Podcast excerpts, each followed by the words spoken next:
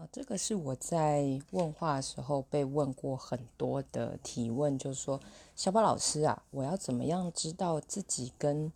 呃来电来访在咨询的过程中，我到底现在的状况是脑补还是好奇呀？我也觉得这个问题问得很好对我来说，脑补就是你把情况预设好了，而且你自己连结果可能都想好了。好奇反而是说，你抛出一个你很有、你很想知道的问句，但是后面的问题跟空间的答案，你其实是留给来电来访的。哦，所以这是脑补跟好奇不一样的地方。那当你很认真、很有态度在听的时候，想一想，你的好奇其实会让。来电者去重新审视他自己的态度的哟。